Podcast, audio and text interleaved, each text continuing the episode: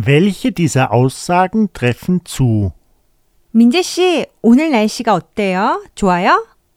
아니요, 안 좋아요. 그래요? 아니요, 나쁘지 않아요. 같이 공원에서 운동해요. 하고 싶지 않아요. 그래요? 그럼 산책해요. 하고 싶지 않아요. 그냥 집에서 쉬고 싶어요.